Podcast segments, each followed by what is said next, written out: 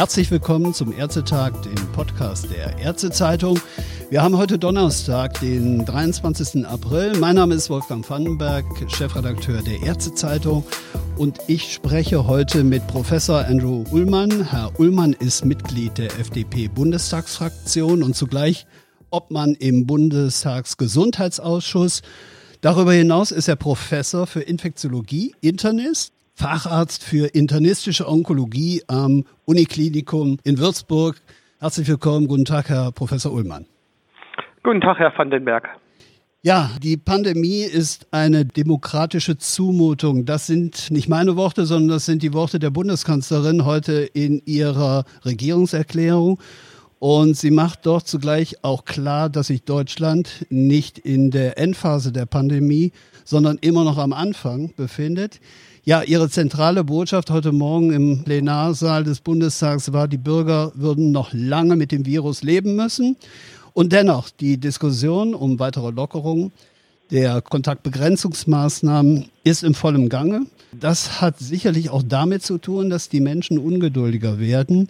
Die Erkrankungszahlen scheinen sich etwas zu stabilisieren. Die Prognosen sind vorsichtig optimistisch und dennoch sagen Sie, Lockerungen kann es nur um den Preis einer Verpflichtung geben, Mund und Nase durch Masken zu schützen. Ist das primär jetzt eine Empfehlung des Infektiologen oder die des Politikers? Das ist eine sehr äh, schöne Frage. Ich bin ein Mann, der sehr gerne Arzt ist, aber auch sehr gerne Politiker ist und ich spreche immer gerne vom Doppelherz. Da muss ich ganz klar sagen, als Infektiologe äh, ist wahrscheinlich mein Herz da schneller mit einer Maskenpflicht, aber auch als Politiker bin ich dafür, weil man auch als Politiker in der Freiheit die Verantwortung tragen muss und die Verantwortung, dass auch andere Menschen sich nicht weiter mit dieser SARS-CoV-2-Virus anstecken können. Hm. Sind denn die bisherigen Maßnahmen, die Schutzmaßnahmen, die die Bundesregierung verhängt hat, dann allesamt sinnvoll aus Ihrer Sicht als Arzt? Also die meisten Maßnahmen sind sicherlich sinnvoll. Also sinnvoll sind das sogenannte Physical Distancing, also Abstandsregeln, die Hustenetikette, die persönliche Hygiene einzuhalten und auch die Hände regelmäßig zu waschen. Das sind alles Maßnahmen, die natürlich sehr wichtig sind und sehr, sehr richtig sind.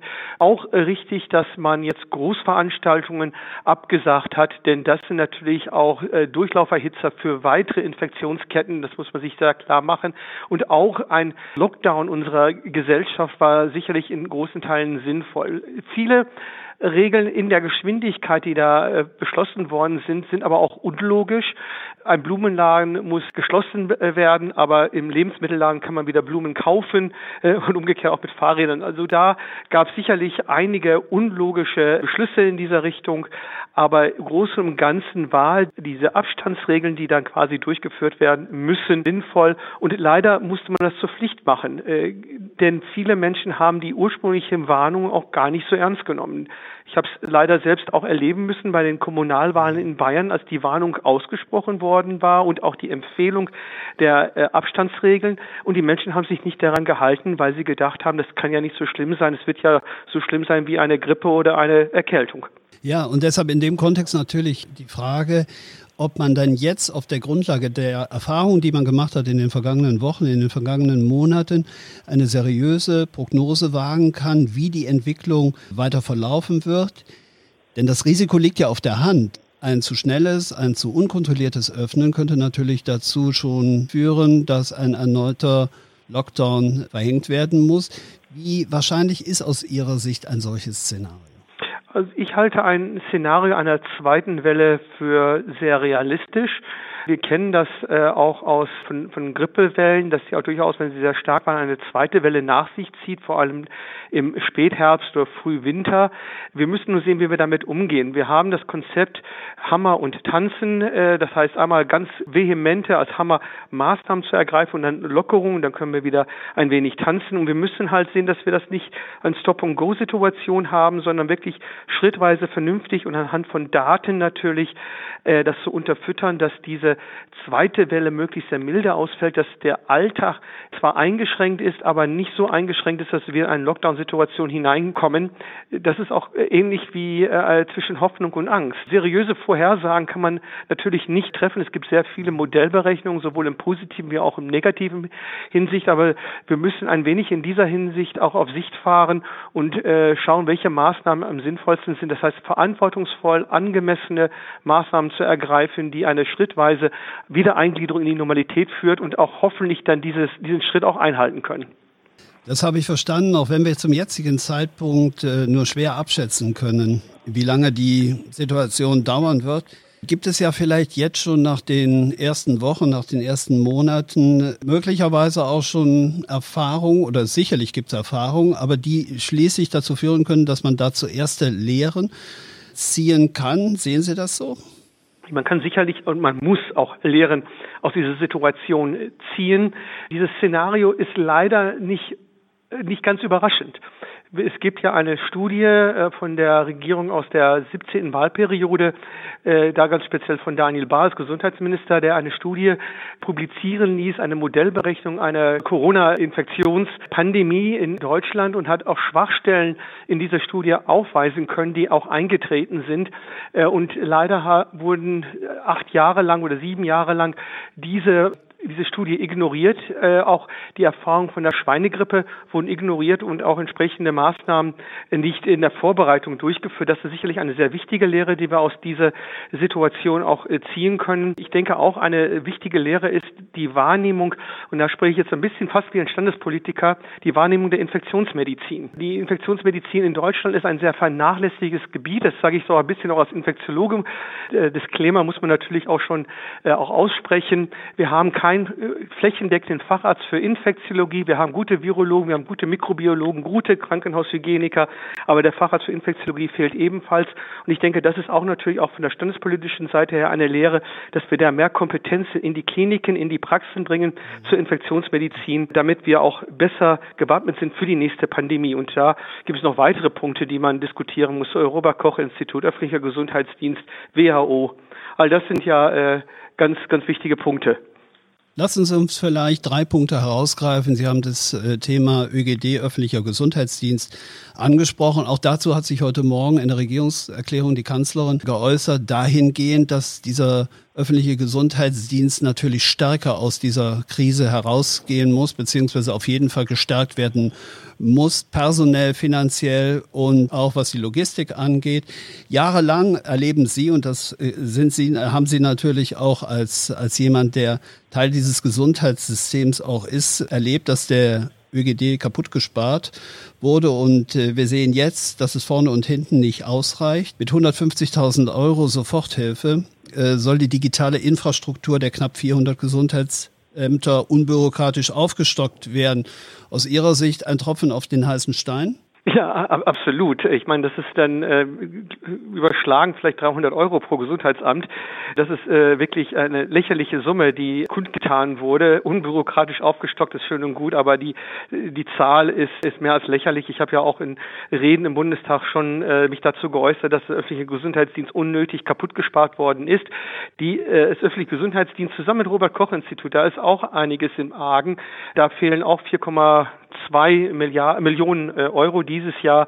Das wurde im Haushalt eingespart für 2020, so war es eingestellt worden. Über 40 offene Stellen existierten Anfang des Jahres beim Robert Koch Institut. Und da müssen wir natürlich äh, sehen, dass man das ÖGD, Robert Koch Institut, als eine wichtige Institution für unseren öffentlichen Gesundheitsdienst auch wahrnehmen. Also Public Health, Impfungen, Aufklärung, äh, Überwachung, One World Konzept. All das sind ja Punkte, die vorangetrieben werden muss. Und was noch viel irritierender irritierender ist. Also ich bin äh, ziemlich sprachlos gewesen im Gesundheitsausschuss, als wir dann erfahren mussten, dass ein Teil der Meldungen der Gesundheitsämter zum Robert Koch Institut mittels Fax stattfindet. Und äh, ich meine, das ist einem Land wie Deutschland sehr unwürdig, dass die digitale Entwicklung zurückliegt. Und das ist ja nicht nur im ÖGD, sondern auch vielen Bereichen unseres Lebens.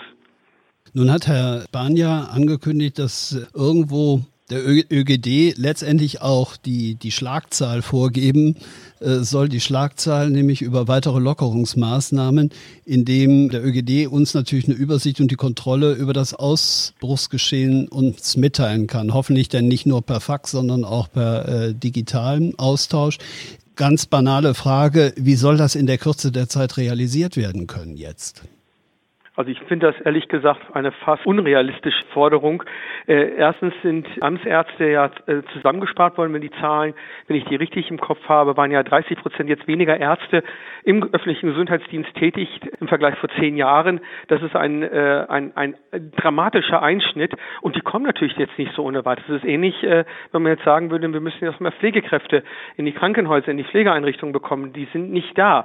Dieser Beruf des Amtsarztes ist auch nicht lukrativ. Die werden ja auch schlecht schlechter bezahlt als ein Arzt im niedergelassenen Bereich oder im, im Krankenhaus. Auch da muss sicherlich auch mal nachgedacht werden, wie man so einen Beruf auch lukrativer macht. Und auch natürlich die Aufgaben äh, sollte ja nicht nur was Bürokratisches sein, sondern auch Gestalterisches sein, dass man äh, auch da die Hygiene als, als Thema, Multiresistenz als Thema voranbringt und das lokal, regional auch äh, weiter aufarbeitet und, und dabei darf man nicht vergessen, die Kooperation untereinander. Das ist ja auch ganz wichtig. Es kann nicht sein, dass da Insellösungen entstehen. Das wäre auch fatal, mhm. sondern das muss in einem einvernehmlichen Maße auch stattfinden.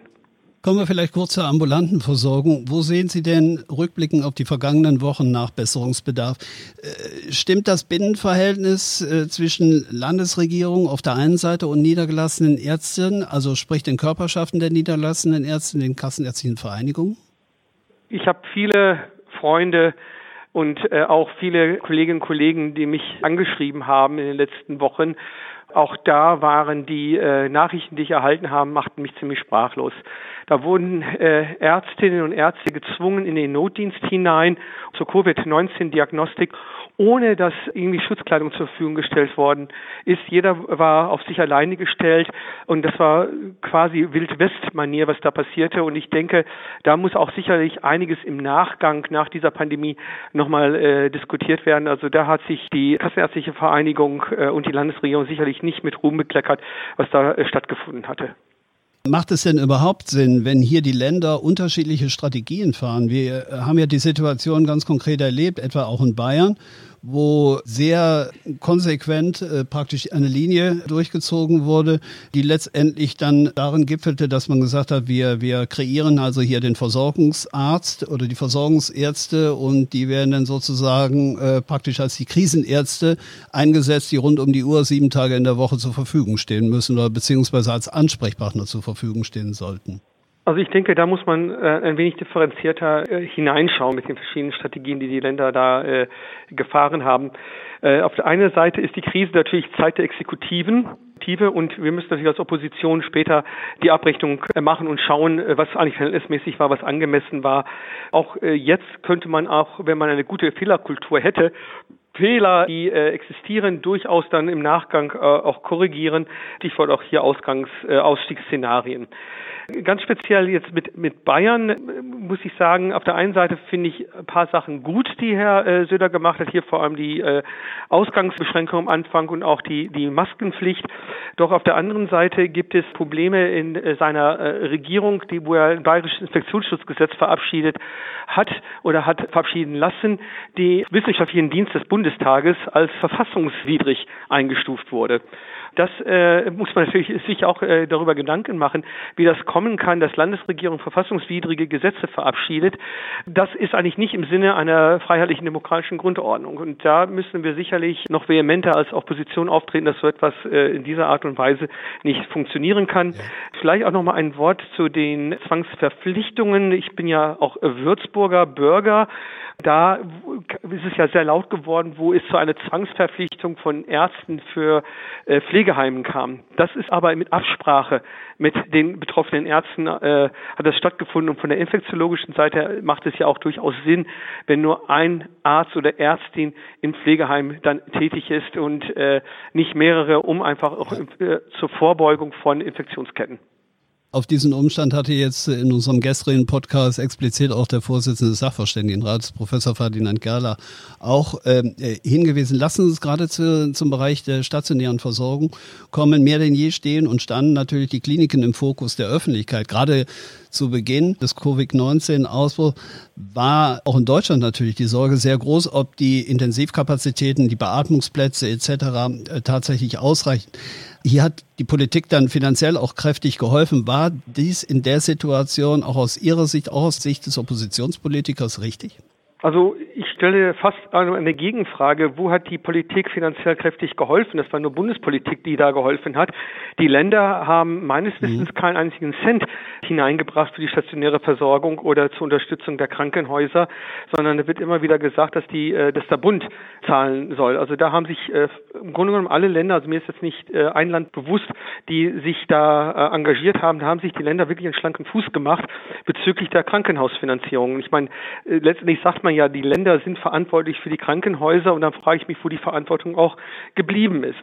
Die Sorge, die Sie äh, genannt haben bezüglich Beatmungskapazität, Intensivbetten, kann ich teilen. Die hatte ich genauso, aber die hatte ich vor allem im Februar, März, wo die Grippewelle noch grasierte in Deutschland, wo auch viele Patienten mit beatmungspflichtiger Influenza-Pneumonien auf den Intensivstationen gelegen haben. Und wenn wir da obendrein noch diese exponentielle Anstiege der Covid-19-Infizierten äh, hatten, da wäre natürlich es sehr eng geworden auf den Intensivstationen.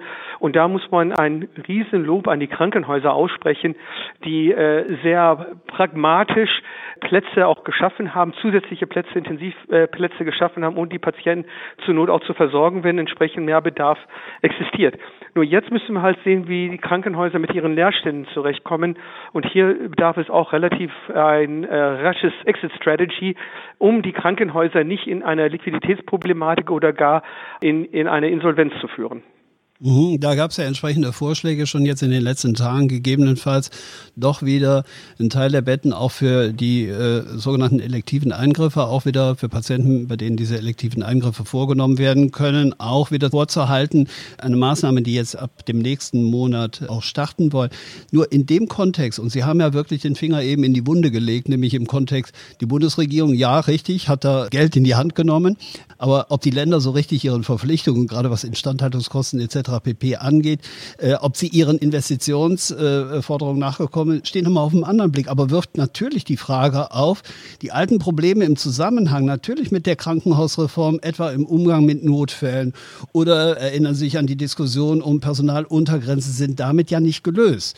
Was schlagen Sie vor, wie es hier jetzt weitergehen soll, wenn wir dann mal in der, über die Post-Corona-Krisenzeit nachdenken? Also dringend müssen wir äh, die Diskussion wieder aufnehmen, die ja unterschwellig ja ganze Zeit stattgefunden hat bezüglich einer Krankenhausstrukturreform. Das, das bedarf es nach wie vor. Wir haben jetzt äh, Glück gehabt in der Pandemie. Wir hatten auch die Kompetenz, die Qualita qualitativen Kompetenzen ja vorhanden für die Intensivstationen. Äh, wir müssen schauen, wie wir unsere Krankenhäuser, unsere stationären Betten auf qualitativen guten Füßen stellen, aber auch quantitativ. Das heißt, wir haben nach wie vor, und das hat auch die Pandemie auch gezeigt, wir haben immer noch eine Überversorgung in Ballungsgebieten und eine Unterversorgung in ländlichen Regionen. Diese Probleme sind nicht gelöst durch die Pandemie, die sind noch eher verstärkt worden.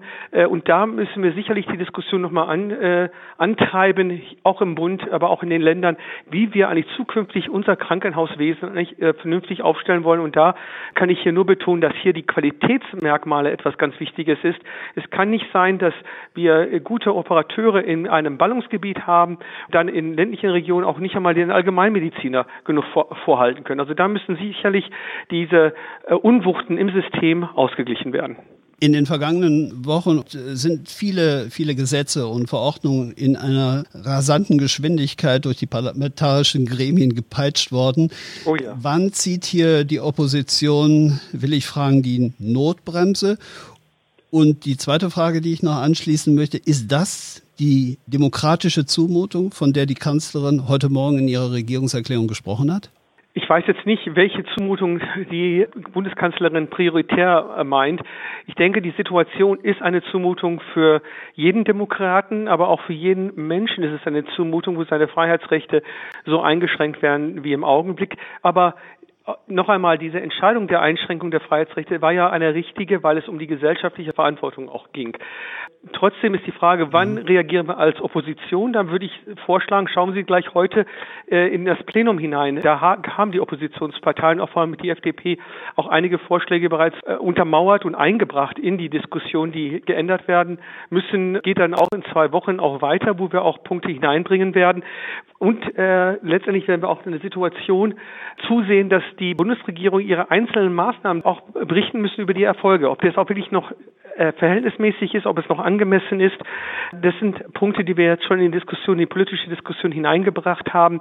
Ich denke, wir werden auch unsere Oppositionsrolle weiterhin wahrnehmen. Haben wir auch in der Vergangenheit. Ich erinnere nur daran, die Ursprungsgesetzesinitiative gerade beim Infektionsschutzgesetz, wo es zu Zwangsverpflichtungen hätte kommen können äh, und auch ein Bundesminister alleine hätte entscheiden können, ist letztendlich durch konstruktive, muss man sagen, Oppositionsarbeit verhindert worden und auch gleichzeitig die Kontrollfunktion des Bundestages gestärkt worden, wie auch, auch die Verfallsdatum für diese Gesetze. Das ist etwas ganz Wichtiges, dass die Opposition nicht geschlafen hat, sondern sowohl konstruktiv, aber auch kritisch die Regierung begleitet hat.